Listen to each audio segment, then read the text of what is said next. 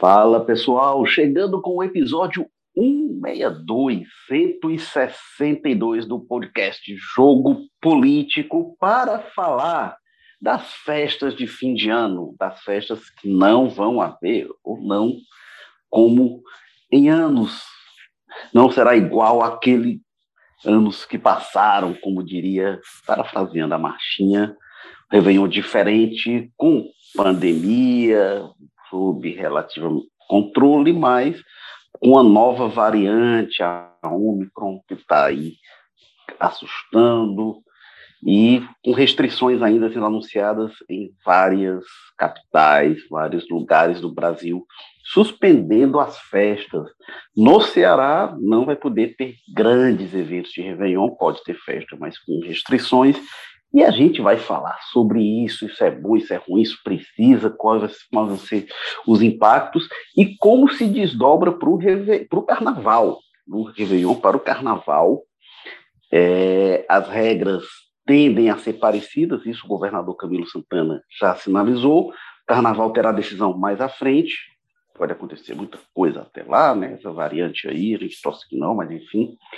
Mas vamos ver como será, a gente vai tratar disso, vai projetar. E para falar sobre isso, a gente tem aqui a ilustre presença da repórter jornalista Gabriela Custódio, que acompanha de perto, com profundidade, essa cobertura da Covid-19.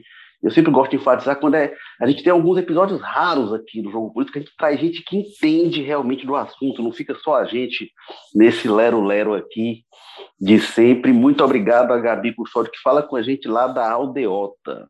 Tudo bem, Gabi? Olá, tudo bom? Prazer, obrigada pelo convite. Prazer participar mais uma vez, né? São poucas vezes que eu estou por aqui, mas estou feliz de estar de volta. Sempre um prazer ter você por aqui. E temos também os dois Carlos. O Carlos Holanda, que fala com a gente lá da aprazível Passaré, do aprazível bairro do Passaré. Tudo bem, Cadu? Como é que você está? Opa, Érico. Opa, Gabi. Tudo bem? Vamos lá falar sobre sobre esse Réveillon aí. Tenho, tenho algumas opiniões, mas confesso que como é comum, tenho mais dúvidas do que respostas. E vamos discutir aqui. É, vamos. O Carlos Holanda, que além da sua inestimável contribuição em cada jogo político, ele tem um papel mais importante ainda nas férias do Walter George, que é garantir a cota de área verde, né? Porque o Walter, quando é lá da Sapiranga, ele traz uma área aqui para o nosso podcast, ele fala de uma área verde, uma área aprazível, e o Passaré garante essa reserva porque a gente é, é, outros de nós não temos este privilégio, a gente vive em áreas mais degradadas de Fortaleza, como é o caso, né, sem querer ofender, mas enfim, como é o caso do Carlos Maza, que está lá no José Bonifácio, que é uma área muito legal, muito aprazível, mas não tem muito verde, né? Tudo bem, Carlos Maza? Como é que você está? Tudo excelente, Érico, Carlos Holanda, Gabi Custódio aí, finalmente, né, como você colocou alguém que sabe o que está falando, não fica só falando abobrinha aqui que nem a gente. É, pois é, infelizmente não é uma área muito verde, não, mas compensa muito isso em sua rica, né, vasta né, fauna de gatos, cachorros, animais aí que são os verdadeiros donos do bairro. Estamos por aqui para comentar esses assuntos aí da política nacional e, e local. Pois é, e eu estou falando aqui do Damas, que também não tem muito verde, não, é, é uma área bem quente, inclusive, e o jogo político está toda semana em seu agregador de podcast preferido, Apple Podcast, Spotify, Amazon Music, Google Podcasts, Rádio Public. Acompanha a gente, a gente está semanalmente falando de política do Ceará, do Brasil e do mundo. Estamos também no O Povo Mais, a plataforma multi-streaming de jornalismo e cultura do O Povo. Bom, nesse último fim de semana, é, saiu o novo decreto do governador Camilo Santana. Ele fez o anúncio dizendo que, olha, vai valer para as festas de Réveillon a mesma coisa que vale para qualquer evento. Fundamentalmente, limite de evento em local aberto é, com até 5 mil pessoas e evento em local fechado com até 2.500 pessoas.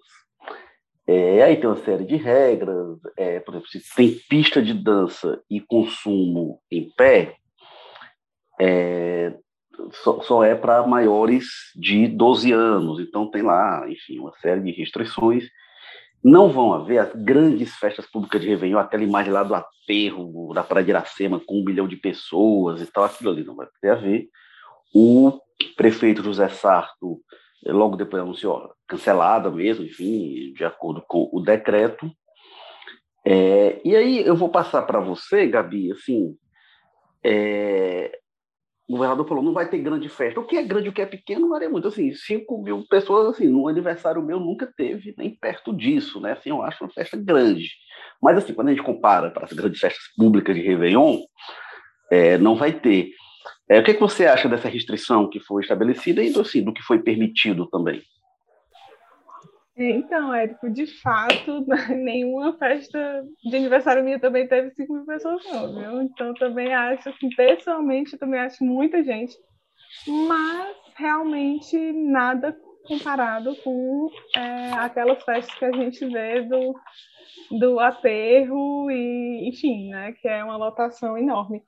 E eu acho que é uma forma de manter aí algumas, algumas atividades, né, algumas festas em em, realizadas por alguns familiares, mas também ainda é muita gente, né, para essas familiares. Mas, enfim, alguns eventos que acontecem desde que tenham uma série de, de restrições, né? E aí fica até mais fácil de, de é, fazer essas restrições, né? Porque realmente naquela, naquelas festas que a gente vê do aterro não tem como não tem, simplesmente a logística fica muito complicada de se cobrar um distanciamento, de se cobrar uso de máscara, de se cobrar uma série de coisas que a gente sabe que é necessário, né? É, então, assim, realmente, eu pessoalmente ainda acho muita gente, mas, né, vamos, eu parto aí do pressuposto de que as autoridades sanitárias devem entender melhor se esse número é é, seguro, né? Sim, eu espero que seja, mas eu ainda acho muita gente, admito. É, tinha uma discussão, né, antes de anunciar o cancelamento, estava falando de ter passaporte, QR Code, como é que ia ter esse controle. Ia ser muito difícil fazer isso no aterro. E o principal é o seguinte: beleza, você bota lá um guichê que as pessoas vão ter que passar para ter o controle. Gente, tem show musical, vai ter queima de fogos uh, ia juntar um monte de gente do lado de fora. É, é, é uma grande instituição fortalezense, é, é, é, a festa fora da festa, né? Você vai lá e fica na porta do, do lugar, é uma instituição sagrada do Fortalezense, então ia estar lá os ambulantes, ia ter uma grande aglomeração do lado de fora. Então, realmente seria complicado fazer. Carlos Eduardo Holanda, nas suas festas lá de, de, de criancinha lá no Passaré, lá com pula-pula e tal, dava 5 mil pessoas ou ficava em 2.500? Olha, ficava em 2 mil e por volta de 2 mil ali, 1997.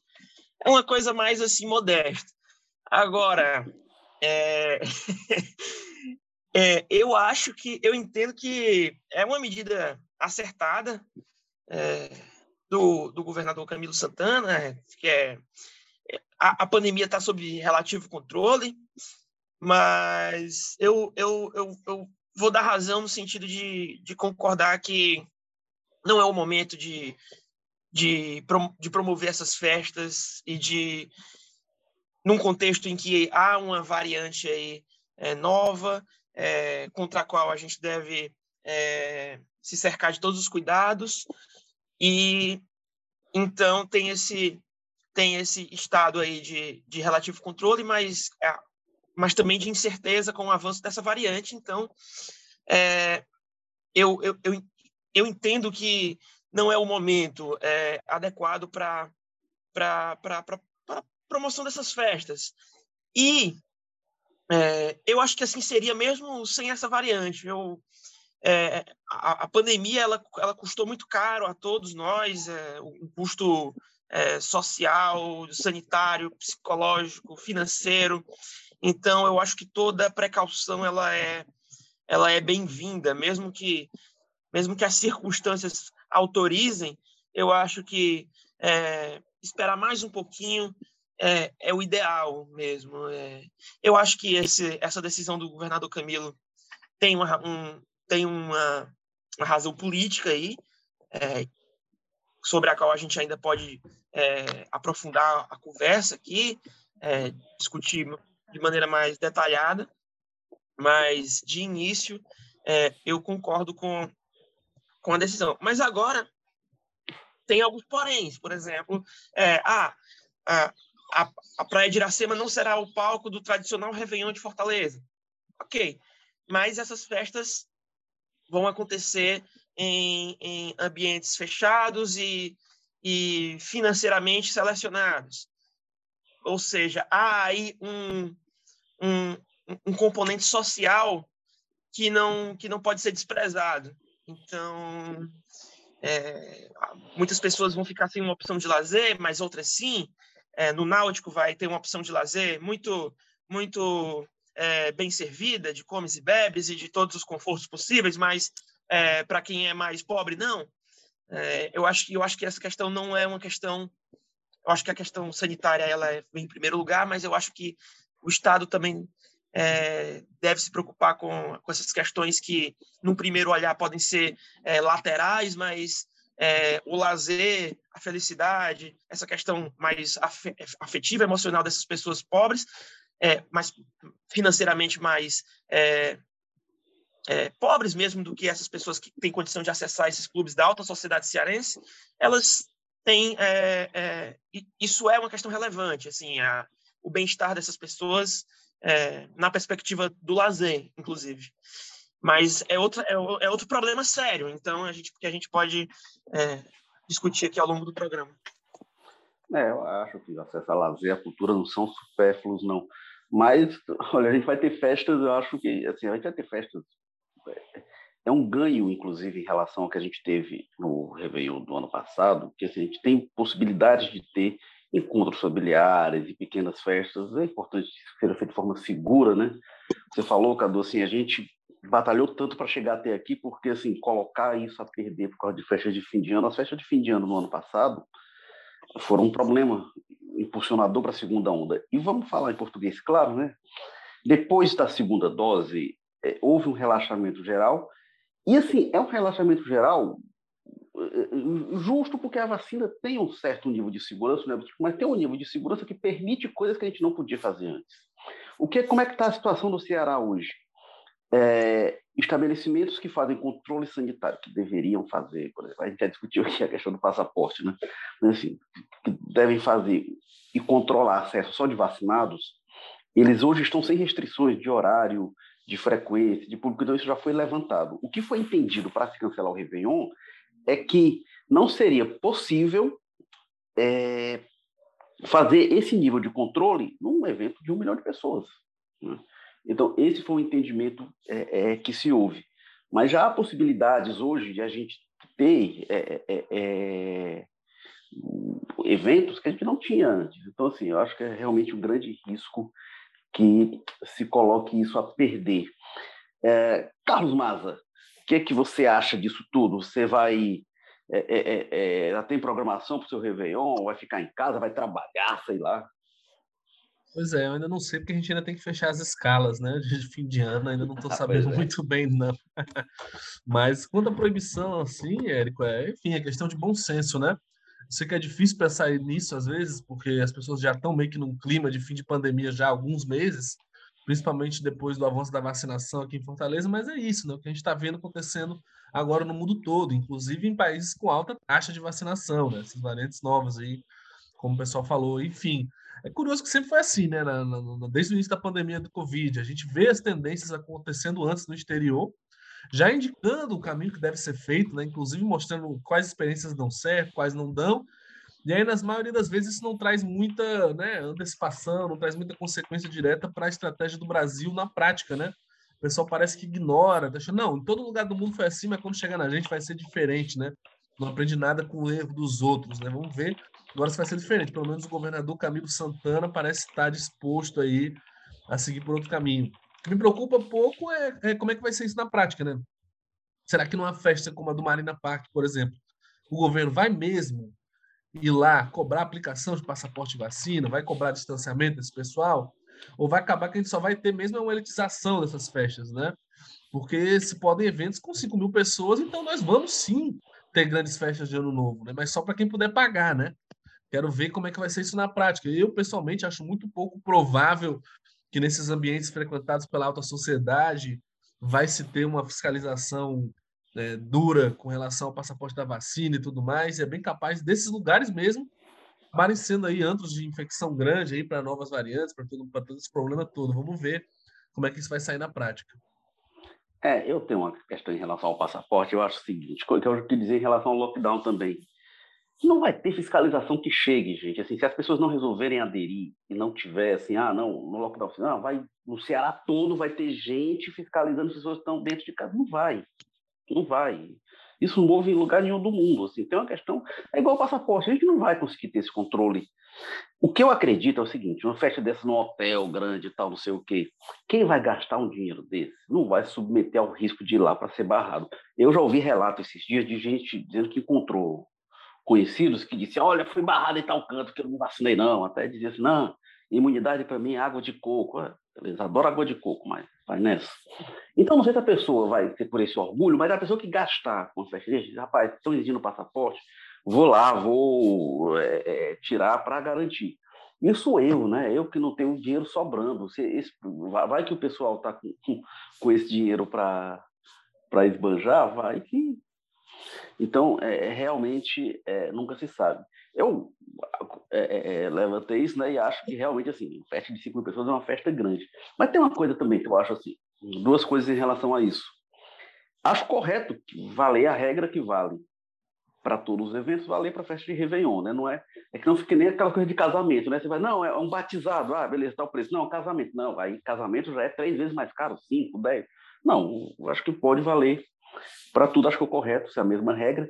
Se já poderia agora estar havendo evento com 5 mil pessoas, aí essa é outra questão, seja Réveillon, ou seja o que é, o que, é que for. Né? Eu acho que esse é o ponto mais. Como já estava, não é por ser Réveillon que é. Claro, Réveillon o pessoal se abraça mais e tal, e chora, e derruba espumante, enfim. Mas. Cidra é, Pois é. Tem outra coisa que é assim, eu, eu dizia desde o começo que começaram essa liberação de eventos, as restrições, aí, aí primeiro dizia assim, não, evento para 100 pessoas, para 300 pessoas, para isso quer dizer muito pouco. Você pode ter um evento para mil pessoas num grande parque, que seja pouca gente. Você pode ter um evento aqui, aqui em casa com 50 pessoas, que vai ser uma lotação enorme. Mas eu entendo, para efeito de controle, que se fosse dizer, olha, não, gente, você pode ter tantas pessoas por metro quadrado e tal, aí, aí, aí ia virar uma confusão que assim. Então eu entendo que para efeitos de controle de decreto, você baixa um número de forma arbitrária que, enfim, você dá mais ou menos uma referência. É... Agora, enfim, como eu tinha comentado, é... isso deve se estender. Primeiro, eu vou pegar aqui um panorama de agora, quando a gente está gravando, tem informações de várias capitais cancelando o Réveillon, né? Fortaleza é uma delas, é, Salvador é, Recife, cancelaram. Aí também Belo Horizonte, Florianópolis, São Luís, João Pessoa, Palmas. É, em São Paulo, tinha previsão para o dia 11 de flexibilizar o uso de máscara e por causa da variante eles já estão revendo isso. Pode ser que, que não flexibilize. Acho complicado, inclusive, flexibilizar, mas enfim, até o momento que a gente está gravando não tem uma decisão. É, então a gente tem aí pelo menos oito capitais cancelando festas de Réveillon e é muito emblemático quando a gente vê Salvador e Recife, porque Salvador tradicionalmente sai do Réveillon e já entra no Carnaval. Né? É, Recife também, a gente tem ali no núcleo Recife Olinda algumas das grandes festas populares do mundo. Né? É, e aí está o grande questionamento para isso do Carnaval. O Camilo Santana, ao falar do Réveillon, disse carnaval deve seguir a mesma tendência. Não sei se com esses números de 5 mil pessoas, mas assim, o que é, é, vai valer para todos os eventos até lá, vai valer para carnaval e Réveillon. A gente vai ter que ver esse fator variante. Bloco de carnaval com 5 mil pessoas, assim, já é um bloco bem grandinho. E eu também não sei como é que se controla isso, né? Você faz um bloco de rua, e aí, quantos vão ter? Né? Ah, uma coisa também sobre o Recife no, no Réveillon. O que se informou até agora é que não vai ter festa, mas está mantida queima de fogos. É... Eu sou do tempo que assim, não tinha festa de Réveillon na Praia de Iracema, mas eu ia para Beira-Mar e levava lá uma cidra, levava um galeto e a gente ficava para ver a queima de fogos, que em geral era dos hotéis, dos clubes e tal, e fazia, e a gente ia lá para ver. E pronto, era, era isso. Se tiver queima de fogos, que não é o caso de Fortaleza, pelo que está informado, mas é o caso do Recife, vai ter aglomeração. O pessoal vai para ver a queima de fogos. Pode não ter uma, uma zoada, como diz lá, assim, ninguém canta, nem o Carlos Holanda na cantoria, quando ele fica lá empolgado no fim de, de noite lá na redação, mesmo que não tenha nem isso, o pessoal vai para ver. Mas, enfim, tem isso no carnaval. E, em relação aqui ao carnaval, a Gabriela Custódio nos lembra também o governador Camilo Santana cancelando o edital né, de, de financiamento é, é, atividades culturais pelo é, Ceará. É, Gabi, você... Réveillon, o Rio de Janeiro resolveu manter, né? Rio de Janeiro resolveu manter Réveillon. Uh, o comitê da prefeitura. É, isso foi uma matéria de ontem, então aí fica mais uma, uma informação aí para o balanço das, das prefeituras é. que se pronunciaram que é o maior. São Paulo também ainda não, não. Os grandes réveillons do Brasil são da Avenida Paulista de Copacabana, né? Fortaleza vem ali disputando na sequência. É, no Rio, não sei se tem detalhe, Gabi, eu não vi isso, porque tinha uma ideia de fazer vários polos de Réveillon, ao invés de um grande Réveillon Copacabana com Satia, dividir, e eu não sei se eles já fecharam isso. Quando anunciaram isso, que não, vai fazer em polos, vai eu digo, rapaz, ao invés, falaram, sei lá, 12 polos, eu disse, olha, se fizer isso, ao invés de ter uma aglomeração, você vai ter 12. Você vai espalhar as aglomerações. Mas é isso, assim, essas, essas, algumas cancelando as festas, se for mantido, eu também não sei como outras grandes cidades, tipo Nova York, como é que vão fazer em relação a isso.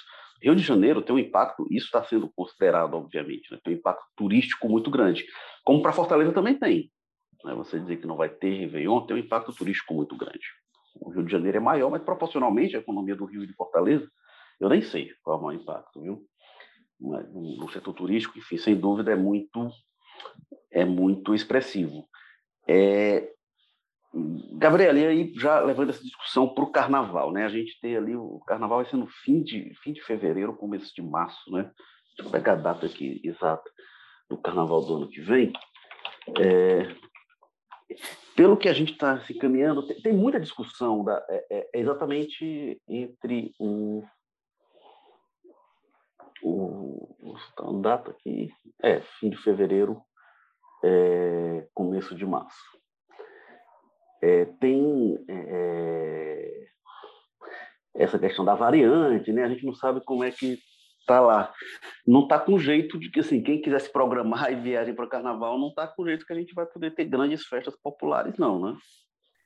Pois é, eu não, não sei se seria o mais prudente, sabe? Mas aí realmente é, é um ponto de vista pessoal, né? Estou é, vendo muita gente aí pedindo carnaval, achando que, que não dá para não fazer, mas eu pessoalmente admito que eu acho um pouco arriscado a gente meio que colocar pode ser a gente pode ser colocar perder né o que a gente tem até agora porque a gente não tem controle né carnaval é é totalmente sem sem noção pensar que se tem algum tipo de controle num, num bloco de carnaval como você falou um bloco de rua ou alguma coisa assim do tipo. Não não dá não dá. Uma festa de carnaval por si não é impossível né ter algum controle o prefeito do Rio, Eduardo Paes, que é carnavalesco, que ele falou: carnaval não vai ter se, se tiver, eu vou ser o primeiro a descumprir. Não terá sido a é. primeira coisa que ele descumpriria, né? Ele já Sim, deu algumas escapadas aí. Né? É, pois é. Eu vi uma pessoa no, é. eu vi, eu li uma pessoa no Twitter falando assim que, olha, quem fala em carnaval com todos os cuidados sanitários certamente não gosta de carnaval. então, é, eu acho que é meio tem, é meio impossível de, de uma pessoa estar no carnaval no meio da rua e, e, e, e, aderir a esses cuidados clássicos aí que a gente se acostumou ao longo da pandemia, como passar álcool em gel, usar máscara, ficar distante das outras pessoas. Carnaval é muito essa coisa da, é, da, da pele, né? Então, eu acho, do, eu acho um pouco improvável que isso vá acontecer, né? E nem sei se. A gente é não o vê as pessoas usando máscara nem em festas pequenas, tipo um casamento, alguma coisa do tipo assim. A gente, a gente vê vídeos aí é, de pessoas cantando e dançando, e enfim, que Inclusive tem um o mínimo. prefeito. É, também. É, sim, o mínimo cuidado desse tipo, então imagina num carnaval. É, exatamente. É, Agora, tem uma coisa aí? que, nessa questão de cancelamento dos editais, tem uma coisa que me deixa um pouco encucado. Como é que é isso? A participação do Estado, da Prefeitura, nos carnavais, não acaba sendo muito mais de organização, de estrutura, né? Aqueles banheiros, organização do trânsito, segurança, o que for. Porque se não tiver restrições aos bares, por exemplo, né? Se eles não forem, né, tiver uma imposição de fechar, de não abrir, vai acabar na prática tendo proibição nenhuma contra essas festas, né? Pelo visto, o Camilo não tem falado nada, pelo menos até agora, nesse sentido, muito pelo contrário. né? O que eles têm que querer dizer é que a gente tem que tomar cuidado justamente para evitar novas restrições ao mercado. Mas eu acho assim, que se não proibir os bares de abrir, vai ter carnaval, amigo. Acho que ano passado já teve um pouco, né? Imagine agora e tal, porque o, o apoio que a prefeitura e que o estado dão nesses editais é muito mais de organização, né? Não é a festa em si, muitas vezes, tirando aqueles shows ali na praia de Iracema, né? É, Mas é um pelo que abastecimento financeiro, não? Eu, eu, eu não tenho resposta, realmente. Com É, certeza, esse mas a festa carnaval. acontece independentemente disso. Esse edital do carnaval tem acontecido o seguinte: quase todo ano, nos últimos anos, ele tem sido cancelado por causa de seca, por causa de uma série de coisas. Aí já teve ano que não teve carnaval. Ano, o último- ano, 2020, teve carnaval em Fortaleza, mas não teve em muitos lugares que a gente estava sob motim da polícia militar. né? Então, tem- carnaval tem sido. não, tem, não tem sido fácil a vida dos, dos foliões, não. O que tem ocorrido, mas o que o, o que o governador sinaliza é que assim, é realmente proibir grandes festas e ter as festas com esse limite. Então, acho que realmente aí o entendimento está certo ou errado. Mas, assim, os bares realmente devem abrir e aí deve. É, se, se abrir aqueles quatro botecos ali no Mercado dos Pinhões, pode ter certeza que vai ter carnaval nos Pinhões e vai lotar muito. Ah, é, eu não sei se, mas eu não sei se vão abrir o mercado, por exemplo, ali dentro, enfim. Vamos ter Eu que acho- ver. Acho que essa questão da prefeitura, do estado, deve ser de não realizar eventos públicos, né? Assim, tipo, exatamente de promovidos pelo É. estado, promovidos em equipamentos públicos, né? No caso aí o, o mercado. o É, agora, assim. Essa questão que o Maza levanta assim, de, de- do controle, né, de, de, de, de, de- de evitar grandes aglomerações, é o que eu falo. Você, você abre ali o seu bar e dá, dá mil pessoas, diz, ah, mas eu só convidei dez, mas os outros foram chegando aí, enfim. Não, carnaval, né? Carnaval junta É. ali, se até fila aqui, junta três pessoas, depois, quando vê a fila tá enorme, imagina o carnaval, né? Agora tem uma É, questão que a gente ali, pode pessoal. perder de vista, pessoal, é, que é, é a questão política. Eu, eu não sei o que, é que você ia colocar de, de tema para a discussão, Érico, mas é, do nada, do mais absoluto nada, é, o, o bolsonarismo cearense passou a, a ser muito preocupado com, com a letalidade desse vírus, com todos os problemas que ele pode acarretar na saúde de uma pessoa, é, e, no, e, e no conjunto da, da sociedade fortalezense cearense. Então, eles, é, de, um, de, um, de um modo súbito, é, passaram a, a, a, a ter essa preocupação. É, vamos lembrar que momento, em um dos momentos agudos da pandemia, esse pessoal estava defendendo a abertura de templos religiosos para que os fiéis se aglomerassem, se amontoassem, em muitos casos quase que um em cima do outro, é, nesses espaços. É, e, e, outros casos é, similares. Então, é, a, tem, tem, vozes aqui do que ecoam Bolsonaro que de, passaram a, de, assim, no, como, como que no estalar de dedos, a defender é, essas essas posições realmente conservadoras frente a esse vírus, que é de precaução. A doutora Silvana, é, o, seu, o, seu, esposo, deputado federal, doutor Jaziel, é, André Fernandes, entre outras vozes. Então, esse movimento também tem uma, uma dimensão política no sentido de que ó, quem vai se precaver aqui não, não são eles, quem vai, quem vai coordenar essa precaução sou eu, eu para não dar discurso para essas vozes que sempre é, realmente tiveram uma postura, é, uma postura irresponsável até, na maioria dos casos, é, diante, diante desse quadro de pandemia. Então, acho que também tem, por parte do governador Camilo Santana e por parte do prefeito José Sarto, esse entendimento de que os prudentes, é, nós somos realmente os, os, as pessoas que as vozes que seguem a ciência, que têm essa precaução e não vamos deixar esse esse discurso com com com o pessoal é, do Bolsonaro aqui no Ceará. Então, é, eu acho que essa questão passa em maior ou menor escala por esse território é, político também. É, o próprio presidente Jair Bolsonaro, né, foi, foi o primeiro a chegar, foi a primeira vez na pandemia que eu vi o Bolsonaro defender restringir alguma coisa, né? Porque lá atrás o Bolsonaro dizia, não, a questão é, de não fechar as coisas é por causa da economia. Depois vai vendo que não, assim, ele é contra máscara, assim, não, não interfere na economia a pessoa ter máscara ou não. Interfere até movimento, né? O mercado aí tem algumas que estão bem caras, inclusive. É, e é, ele é contra, em muitos casos, né, aquele discurso ambíguo, mas questiona as vacinas. Então, assim, não é só uma questão econômica. Bolsonaro não é contra restringir nada. Aí surge a questão do carnaval. Queria também depois passar para você, Gabriela, e para o Maza, que é, assim, entender esse discurso do Bolsonaro, né? Porque me parece que ele dialoga aí com um moralismo e, e, com uma questão religiosa que não é contra o carnaval na pandemia, tem pessoa que é contra o carnaval. Eu recebi algumas mensagens, né, de conhecidos e tal, pessoal mandando, ah, é, é, se nossos filhos não podiam ir para a escola, a gente não pode ir para a igreja, também não pode ter carnaval. Concordo, concordo, inclusive, assim, desde o início, acho assim, escutar as autoridades sanitárias, elas definem o que, que pode e o que, que não pode. Acho que isso é o princípio. E acho que, realmente, é, se não pode ir para a igreja e para a escola, não pode ter carnaval, se for no mesmo momento. Né? Acho que não vai dar para ter no carnaval, mas não é assim, não, se, é porque no ano passado a gente não tinha aula, então daqui a três anos não pode ter carnaval, porque. Não, peraí, calma. E o quê de revanchismo também, né? É, só antes de passar para o Mazi e para a Gabriela, tem um quê de revanchismo. É, é como você fala, olha, essa, essa, você tem que balizar a sua análise é, considerando o momento em que você está é, emitindo aquele, aquela opinião, aquele juízo. Então, ah, no momento X você quis fechar os nossos tempos, então agora você vai querer carnaval, eu vou defender é. que, não, que, não, que não tenha. Então, é, é você assim, dá de ombros para a racionalidade e vai só na a, investindo na ideia de, de revanche mesmo. Enfim. É, eu acho, agora eu acho que eles miraram numa nova polêmica de querer ter uma grande polêmica nacional e confrontar o pessoal do fique em casa, como eles dizem. E acho que eles acertaram uma coisa, acabaram, o, o tiro deles acabou sendo uma coisa assim, vai, vai ser necessário isso mesmo. Acho que eles não imaginavam isso. Gabriela, como é que você vê esse, essa súbita preocupação bolsonarista é, é, com distanciamento e evitar eventos e aglomerações?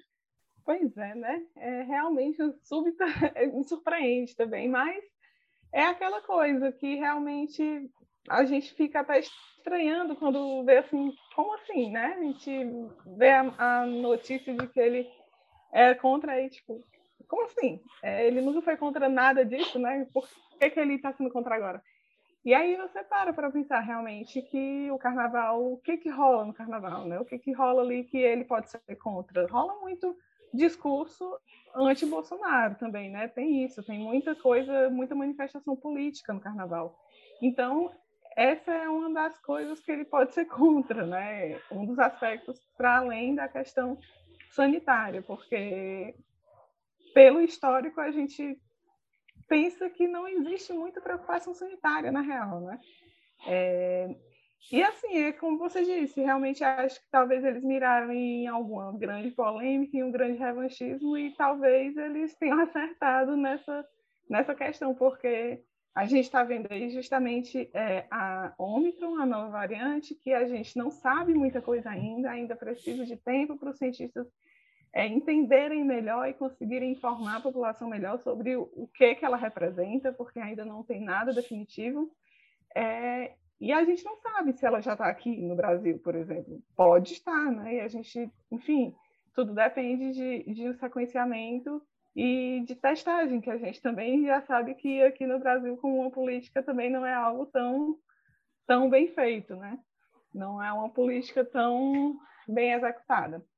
E é isso, assim, a gente não sabe como é que está a situação e a gente não sabe como é que vai estar tá lá também, quando a gente chegar perto do carnaval, né? Ainda tem um chãozinho para a gente saber como é que vai estar tá quando chegar lá. Eu pois é. acho, é. pessoalmente, acompanhando, assim, e que realmente não é a hora. Eu também acho que não é a hora, mas pela saúde pública mesmo, por questão de achar que, que talvez um evento como o Carnaval, que a gente ainda não teve essa experiência, nem aqui, nem em nenhum lugar do mundo a gente teve um evento como é o Carnaval do Brasil, é, a gente não sabe o que, é que pode acontecer. Então, enfim, a gente tem que realmente ver o desenrolar aí dessa, da, dos próximos meses e ouvir os especialistas, né? É, ouvir o que é que vão indicar que vai acontecer. Mas realmente eu acho que foi um, um quê de revanchismo aí mesmo, de ah, vocês proibiram a gente de fazer tal coisa, pois por que, que vocês querem isso agora? E com esse quê de moralismo mesmo, de, de... Eles nunca são a favor do carnaval, na verdade, né? não iria ser agora que eles iriam ser. Pois é. Carlos Maza, o que, que você acha desta posição do presidente aí? Eu fiquei até curioso para ver como é que a oposição ao Camilo Santana iria reagir ao novo decreto, o anúncio lá de que não vai ter festa de Réveillon, que eu acho que o pessoal ficou se coçando lá para criticar. O que, que você acha, Maza? Mas não, não é melhor nem falar muito não, não elogiar muito não, porque podem mudar, viu? É, eu acho que esse pessoal não tem muita fé em nada do que eles falam, raramente param em pé esses posicionamentos. É, só ver a própria postura deles com relação à vacina, né? Que todo mês vira para um lado oposto, né? Conforme o sabor dos ventos e a birutice internacional. A gente, aqui no Ceará mesmo a gente teve gente que é um momento era, ah, meu Deus, 50 projetos de lei dizendo que não vai ter vacinação obrigatória e da conscientização dos perigos da vacina. Aí na outra semana estava no aeroporto recebendo e botando vídeo, falando: olha só que maravilha. Aí depois agora já está botando defeito de novo, porque o Eduardo Bolsonaro vive para botar defeito em vacina. Enfim, a postura desse pessoal não para muito no pé. Eu não duvido nada que há duas semanas o Bolsonaro tem, começa a dizer: tem que ter carnaval sim, porque esse é o Brasil. Mas, enfim, no, no, geral, eu acho que o Bolsonaro ele é anti-carnaval, ponto. Né? Não é questão de pandemia, isso é secundário como para sempre o Bolsonaro, qualquer coisa, a pandemia é um secundário. Ele não gosta de carnaval, ponto. É isso que né, motivou ele a dar esse comentário aí. Quem não lembra do, do famoso post ridículo que expôs a gente na vergonha mundial, aquele negócio do o que é Golden Shower, né? Que foi um vídeo que o Bolsonaro compartilhou no Twitter para criticar o carnaval. Ele colocou, né, para quem não lembra, graças a Deus conseguiu esquecer aquela cena, ele colocou um vídeo de, um, de uma pessoa se urinando um no outro e colocou, olha o que está virando o nosso carnaval. Enfim, né, aquele, aquele posicionamento completamente moralista, conservador, exagerando, né, todo mundo aqui já foi para N carnavais, não é desse jeito que ele pinta. Enfim, o nosso presidente patriota que odeia profundamente tudo que representa o Brasil e que tem uma relação mais umbilical com a sociedade brasileira, com o que é ser brasileiro, né?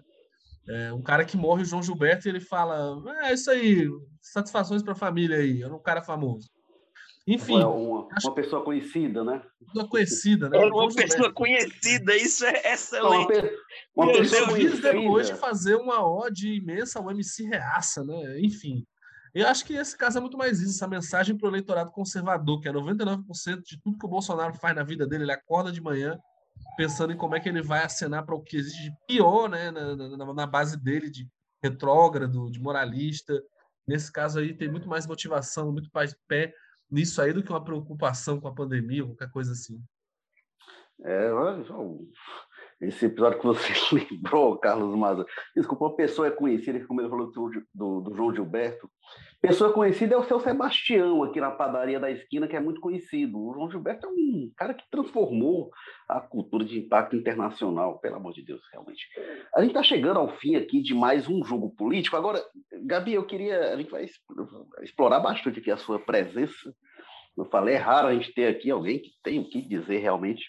Brincadeira é, em relação aos outros, que também tem o que dizer, mas você tem mais o que dizer. Mas eu queria, Gabi, que você comentasse uma coisa em cima da variante Ômicron, é, porque é um assunto que você tem tratado muito e está também vai sair uma reportagem sua é, sobre a questão da desigualdade na distribuição de vacinas no mundo, né? É uma questão política muito séria isso. Não é só por causa das variantes, as variantes são uma das consequências entre tantos que tem essa situação, né? E aí queria para fechar que você falasse um pouco dessa situação que a gente vive, né? E ali países africanos são muito vítimas disso, mas não são as únicas. Queria para a gente encerrar que você pudesse falar um pouco para a gente. Pronto, isso mesmo, Érico. É, esse é um tema que eu tenho me preocupado há bastante tempo. Acho que você lembra que eu já batia nessa tecla há um tempão. É, e que a OMS vem alertando basicamente desde que se começou a tentar produzir vacinas, né? Que é basicamente desde o começo da pandemia. E eles já alertavam que, olha, a gente vai ter é, desigualdade no acesso, a gente vai ter países que é, não podem ser deixados para trás porque não vão conseguir ter esse acesso, e já alertando que realmente é, parte da, da população ficando para trás na vacinação é ruim para todo mundo, porque aí veio o jargão, né, que virou já um jargão da, do Dr. Tedros, inclusive, que é ninguém está seguro até que todos estejam seguros. Acho que realmente falta uma noção tanto individual quanto é, é, em termos de países mesmo, de entender que a pandemia é global, que a pandemia não é você resolver aqui em Fortaleza, ou aqui no Ceará, ou aqui no Brasil, que vai resolver a situação. Não vai resolver. Pode melhorar, pode melhorar por um tempo e tudo, mas a gente sempre vai ficar exposto enquanto tiver gente exposta, porque há um fluxo muito grande, porque há é, enfim, há todo esse trânsito e é muito fácil se espalhar, né? A gente está vendo aí a, a Omicron agora em tantos, em tantos países já sendo detectada.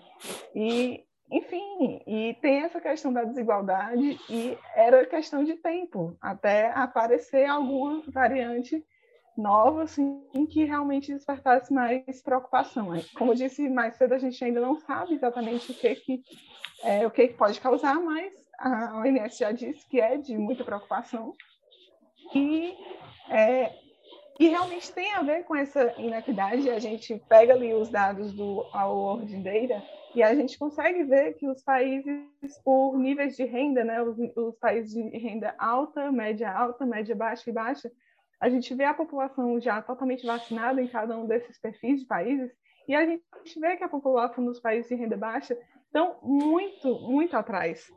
É, então, assim, realmente é algo que já se sabia já se tentou fazer, tentou esforços para isso, né, para tentar resolver isso com o COVAX, por exemplo, mas tem dificuldades que acabou que dificultaram aí o, o que o COVAX conseguisse é, implementar o que estava planejado.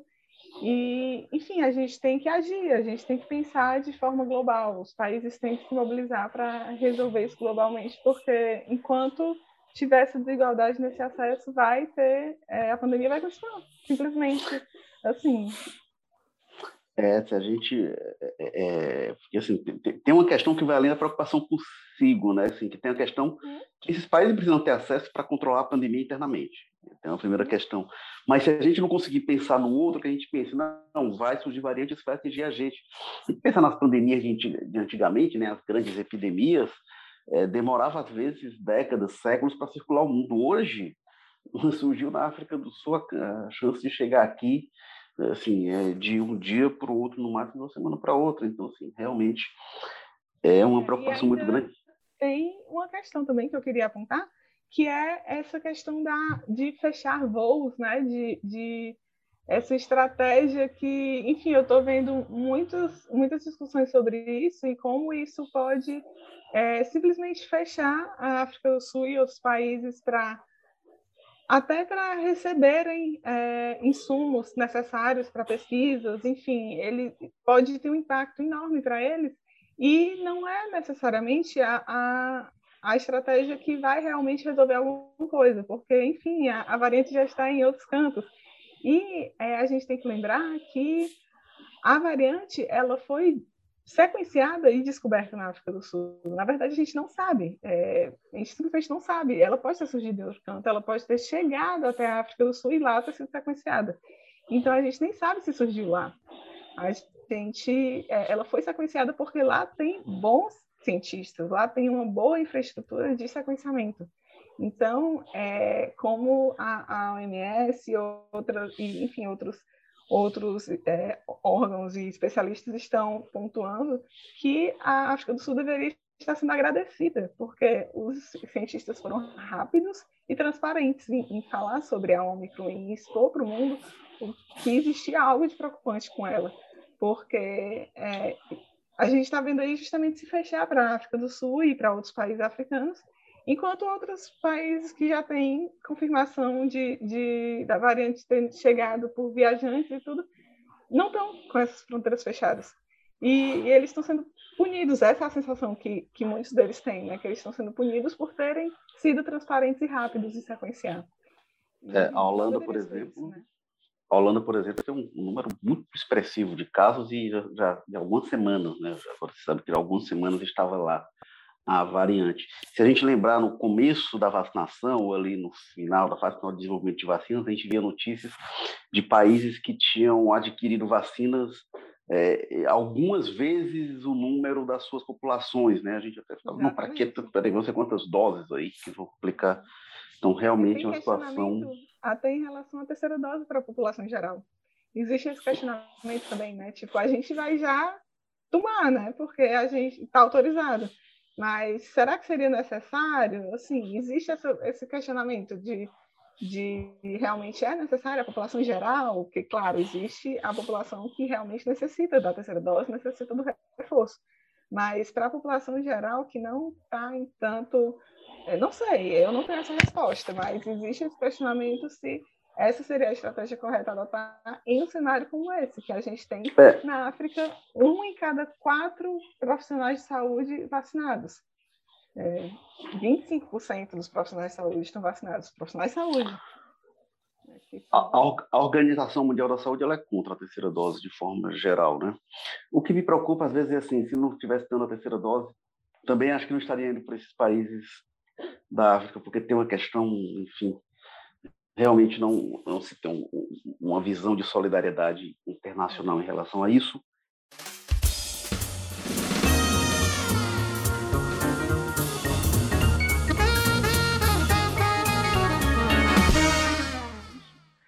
Gente, este foi o Jogo Político, episódio 162. A gente começou falando de Réveillon, falou de Carnaval, falou da pandemia como um todo, falou de variante, falou distribuição de vacinas. Muito legal este episódio, eu achei, né? Não sei se vocês acharam, se você achou, acompanha a gente sempre lá no seu agregador de podcast preferido. A gente está no Apple Podcast, Spotify, Amazon Music, Google Podcasts, Rádio Public. O Jogo Político que tem estratégia digital do Diego Viana, produção do Marcelo Teixeira, edição Mariana Vieira, editores executivos de jornalismo Ana Nadaf e Eric Guimarães, muito obrigado, Gabriela Custódio, que fala com a gente aí da Odeota. Sempre um prazer ter você com a gente. Um prazer, mais uma vez, foi ótimo. Eu adorei também esse episódio. Não sei, não sei o Cadu, não sei mais, mas eu adorei. Muito obrigada. Obrigado, Carlos Holanda aí do Passaré. Obrigado, Érico. Obrigado, Gabi. Obrigado, Maza. Tem sido um prazer cada vez maior estar aqui nesse podcast e aprender com, com você e com todos os convidados, com o Maza, com todo mundo. Um abraço para todo mundo e eu também gostei do episódio. Obrigado, Carlos Maza, do José Bonifácio. Valeu, Érico, Gabi, Cadu. Sempre um prazer estar aqui com vocês. Também foi um grande apreciador desse episódio de hoje. Até porque hoje, para variar, a gente tem alguém que sabe o que está falando, né? Não foi só a gente falando abobrinha, mas é isso aí. Um abraço. Eu sou Érico Firmo, estou aqui no Damas e se tudo der certo, semana que vem a gente volta. Valeu, gente. Tchau.